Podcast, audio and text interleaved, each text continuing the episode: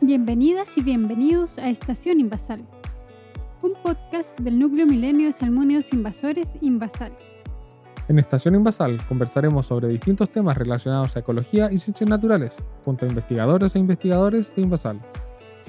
Mi nombre es Selim Musle. Y yo soy Daniela Lazo y te invitamos a acompañarnos y participar de Estación Invasal, una actividad financiada por Iniciativa Científica Milenio de la Agencia Nacional de Investigación y Desarrollo del Ministerio de Ciencia, Tecnología, Conocimiento e Innovación.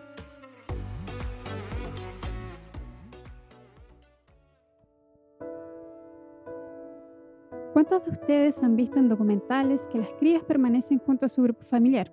Ahí nos damos cuenta que no solo los humanos cuidamos a nuestra descendencia, sino que muchísimas especies del reino animal también lo hacen, existiendo muchos ejemplos y variadas estrategias para cuidar a las crías. Este comportamiento de cuidar a la descendencia se llama cuidado parental y sin duda es un área de estudio muy interesante. ¿Te gustaría saber por qué lo hacen? ¿Qué buscan con este cuidado? ¿Y qué estrategias de cuidado parental existen en la naturaleza? Si es así, entonces quédate con nosotros en este episodio de Estación Invasal en el que junto a Carla Muñoz y Cristian Canales conversaremos sobre este simpático tema. Hola Carla, hola Cristian, ¿cómo están? Hola Selim, hola Dani, hola Carla. Hola. Hola a todos, bien por acá. ¿Ustedes? Bien igual. Súper, entonces estamos listos para empezar a hablar sobre el tema de hoy. Cristian, la naturaleza, ¿a qué nos referimos cuando hablamos de cuidado parental? Sí, mira, te, cuento un poco, Selim. Les cuento un poco, chicas, que es lo que entiendo al menos por cuidado parental. Quizá una manera fácil de explicarlo es que, eh, bueno, en la naturaleza, las especies, su ambiente natural, luchan por sobrevivir y con un fin último de dejar descendencia, ya sea una puesta de huevos en algunas aves o nacimiento de crías vivas, por ejemplo, en algunos mamíferos. Y una de las maneras para poder alcanzar este fin último es el cuidado parental. Pero obviamente, ¿qué es lo que es?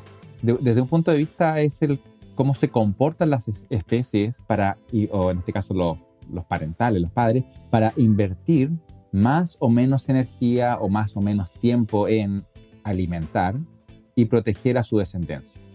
Una manera de poder verlo también es, es como una, esto es bien, bien social, sí, pero de un, punto de vista es bien un tipo de altruismo, ya que este tipo de comportamiento de alguna manera implica aumentar la sobrevivencia de la descendencia eh, a expensas de los padres en otras palabras, a costa de la propia sobrevivencia y reproducción de los padres. O como el, caso más, más famoso o más conocido de cuidado parental es el caso de los humanos. Bueno, uno empieza a preocuparse de, de, la cría, del bebé en este caso, de la guagua.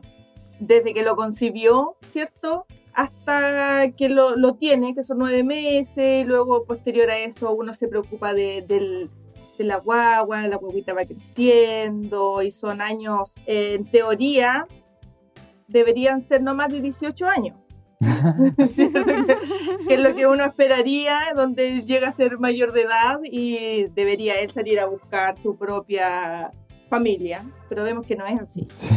nosotros tenemos casos que llegan, no sé, 40 años, 35 años ahí, con un cuidado parental, pero así full. Y, fíjate que también uno piensa, uno que está gestando, ¿cierto? El, humano gestador, eh, empieza a buscar, es como el ejemplo de los nidos de las aves, tú te empiezas a preocupar de la cuna, ya donde, donde va a estar la, guagua después que nazca, eh, que tenga una habitación confortable, y es como lo que pasa en algunas aves. Las aves desde antes de, de la concepción, ellos ya están planificando dónde van a poner sus huevos. Empiezan a hacer su nido con anterioridad, eh, empiezan a buscar alimentos. Claro, y con estas comparaciones vemos que no solo nosotros, los humanos, cuidamos de nuestra descendencia, sino que hay muchas más especies que lo hacen. Y que es algo que está, por así decirlo, en nuestros genes, en nuestra naturaleza. Los grandes primates como gorilas, chimpancés también tienen un cuidado parental similar al nuestro.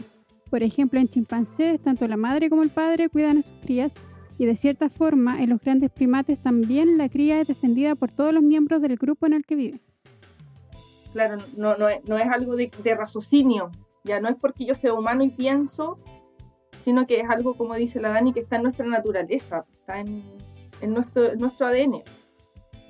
Ya, ya hablamos un poco de, que la inversión de, para el cuidado parental es como de cierta forma un sacrificio, dejar de hacer algo, los padres dejan de hacer algo por cuidar a su descendencia, un poco tratar de asegurar que esta descendencia crezca y, y vuelva a poner descendencia y así se mantengan las poblaciones en la naturaleza.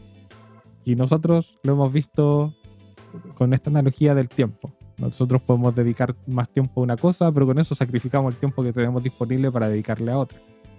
Y eso en ciencias naturales le llamamos compromiso o trade-off en inglés, que es esto de que no puedo tenerlo todo y que tengo que, digamos, no siempre de forma tan consciente, pero elegir una cosa o la otra porque no podemos hacer todo al mismo tiempo.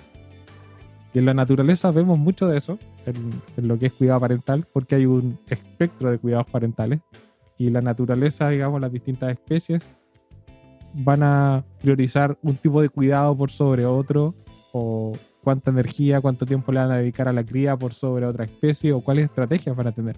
Porque hay algunas estrategias que son muy curiosas y vamos a empezar a ver algunas, algunas de ellas. Ejemplo de estrategia de cuidado parental en el que padre y madre invierten tiempo y energía en cuidar su descendencia es la que realizan los pingüinos emperador. Después de que la hembra pone un único huevo, al que ambos padres deben cuidar mucho, es el pingüino padre quien se queda empollando y cuidando al pichón mientras que la hembra va al mar para alimentarse y traer comida para la cría. Cuando mamá pingüina vuelve, alimenta al pichón e intercambian roles con papá pingüino. Mamá pingüina se queda cuidando al pichón y a papá pingüino le toca ir al mar en búsqueda de alimento. De esta forma, ambos padres cuidan que el pichón siempre tenga alimento y cuidado para soportar las bajísimas temperaturas que hay en la Antártica, que es donde habita esta especie. En la naturaleza no siempre están los dos padres para cuidar a su descendencia, y hay muchos casos donde solo uno de los padres realiza cuidado parental. Un ejemplo conocido es el del caballito de mar, donde el macho es quien incuba en su interior los huevos hasta que eclosionan. Acá en Chile tenemos un ejemplo mucho más curioso, ¿cierto Carla? el caso de la ranita de Darwin, que aquí el, el macho es quien también cuida lo- los huevos, pero él los mete dentro de su boca y, y los guarda ahí un tiempo hasta que esto eclosiona. De hecho, es un proceso que se llama neomelia. El macho de la ranita de Darwin in- incuba los huevos dentro de su boca. Wow.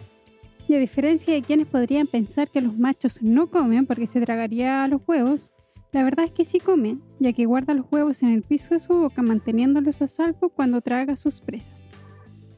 Y el otro que también siempre me, me gustó mucho cuando lo escuché fue en poliquetos. En poliquetos son gusanos marinos, que de, de verdad son muchísimos, poco conocidos, pero hay, hay hembras que también tienen cuidado parental para ser organismos súper súper simples, súper, súper simples. Están hablando de un gusano. Y incluso tienen este tipo de cuidados donde mueven eh, el agua para que los huevos estén aireados limpian las cápsulas para que no se formen capas bacterianas y puedan perjudicar al huevo que está ahí o a la, a la cápsula que tiene muchos huevos. Entonces, el cuidado parental está en un montón, en toda la naturaleza, desde las especies más simples hasta las más complejas. Y, y está tan presente y uno muchas veces no lo, no, no lo ve. Y, y cuántos otros más que ni siquiera nosotros sabemos. Qué interesante. Por otro lado, hay animales que viven en grupos o en colonias y que realizan un cuidado parental de forma cooperativa. Sí, por ejemplo, casos emblemáticos son el de las colonias de abejas y hormigas, en donde hay una reina que pone los huevos, pero no es ella quien los cuida, sino que son otros individuos del grupo, como las nodrizas, quienes se encargan de ello. Lo curioso es que en el grupo todos son hijos de la reina, por lo que podríamos decir que son los hermanos mayores quienes cuidan los huevos. Y ojo que esto no solamente ocurre en insectos, en mamíferos, por ejemplo la rata topolampiña africana, también tienen esta estrategia de cuidado de la descendencia y de estructura social. Estaba pensando organismos bastante más grandes. En la- las manadas de, elefantes, también ahí todo el grupo protege, ya, al menos las, hembras del grupo protegen y se cooperan entre sí para mantener sanos y salvos a los elefantes pequeños, a, a las crías. Ese comportamiento social cooperativo también les ayuda a aumentar su expectativa de sobrevivencia, como trabajar en grupo, o sea, es más difícil a que están solos. Hemos visto entonces casos donde los padres, la familia, la colonia se hacen cargo de aportar o realizar el cuidado parental de la descendencia. Pero también en la naturaleza hay algunos pillos que tratan de evitar hacer el cuidado de, los- de sus crías, pero que alguien los cuide por ellos. Podríamos decir que son los tramposos de la naturaleza, los tramposos del cuidado parental. Eh, uno sabe de casos de, de aves que, que depositan sus huevos en nidos de otras aves. Es casos extranjeros, por decirlo de alguna forma. Y me llegó el dato por ahí que hay una, una especie que vive en Chile que es el mirlo. Y él deposita sus huevos dentro de la- los nidos de otras aves. Y en, dentro de estas aves está el chincol. Entonces, el mirlo eh, deposita sus huevos en el nido del chincol. Incluso llegan a botar los huevos que ya hay en el nido. ¿Para qué? Para que la madre chincol se haga cargo de su huevo impostor hasta que éste eclosione y lo alimenta. Y creo que el mirlo es bastante de- demandante en comida. De hecho, estuve averiguando casos en que si queda algún polluelo vivo, aparte del polluelo del mirlo dentro del nido, el polluelo chincol se muere de hambre debido a la demanda del, del polluelo mirlo. Pasa que el mirlo también es más grande que los chincoles. Y tú te fijas también el, el sacrificio de, de la madre, digamos, chincol. Y ahí volvemos a, a- a retomar el tema que ella invierte toda su energía en alimentar a este polluelo que ni siquiera es de ella. Pero más que chincoles son pavos esto. porque, Ujú. no, no se dan, no se dan cuenta No que, sé, que- Claro, y el mirlo es bastante, eh, no, no se parece al chincol, pues nada. Entonces sí, en Por realidad eso, podría po. ser, eh, podría ser bastante pavo. Sí. Y hay algunas especies que no cuidan demasiado a sus descendencias, no, no están ahí cuidándolos minuto a minuto durante algún periodo. Y tenemos muchas especies de estos, sobre todo en ambientes acuáticos, donde cada especie pone sus huevos. Algunas hacen alguna especie de nido, algunas no, algunas las entierran, pero después desaparecen. Y las crías tienen que sobrevivir por ellas mismas desde muy temprano en su, en su historia. Sí, ahí, ahí uno, quizás dentro de estos ejemplos que podríamos dar es, por un lado, los peces. Entrando quizás en, en- en dos contextos.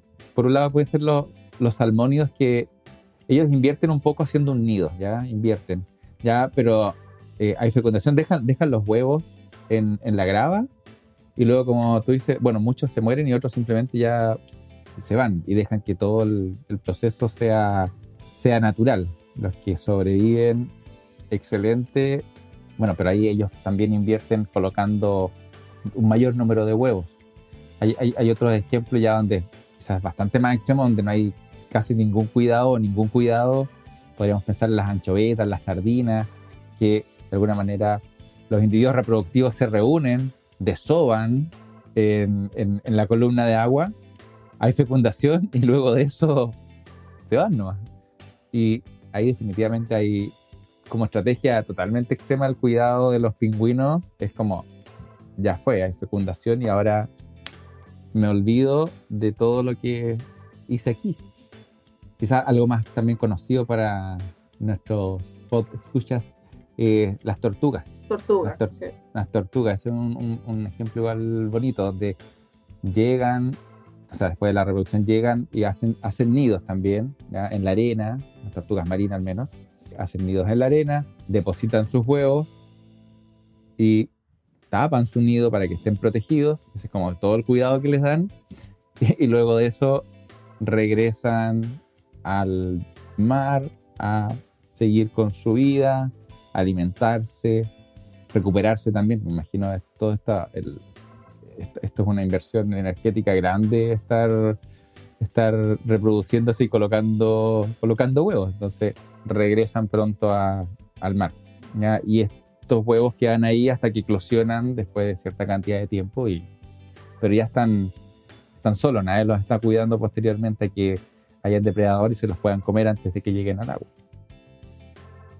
Súper, o sea, ejemplos de cuidado parental hay de todos los tipos.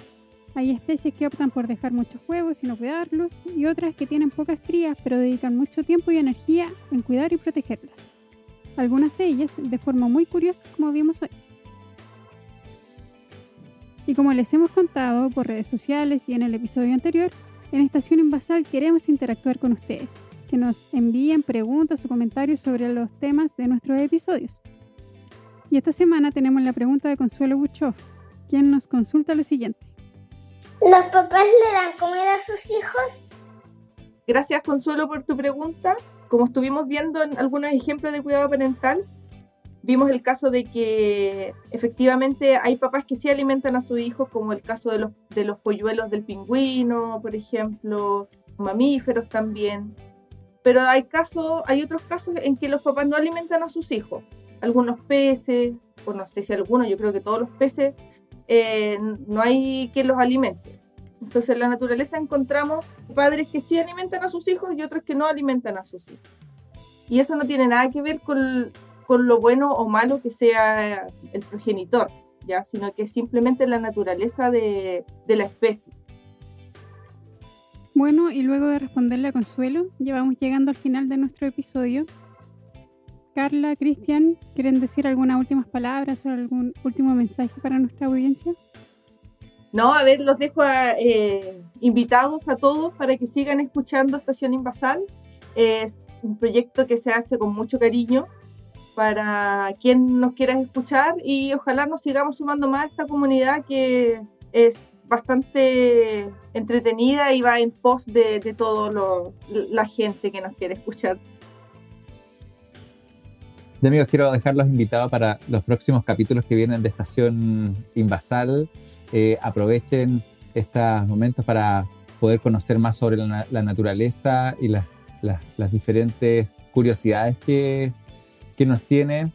Y también si tienen dudas, consultas o quieren consultarle a algún científico, aprovechen las redes sociales de Invasal, Facebook, Instagram, Twitter. Y que estén siempre atentos porque se va subiendo con anterioridad el capítulo siguiente para que ustedes nos puedan enviar sus preguntas y nosotros se las vamos a responder. Eso entonces, ya sin más, nos despedimos y esperamos que sigan sintonizando Estación Invasal. Chao, chao. Chao. Chao. Chau.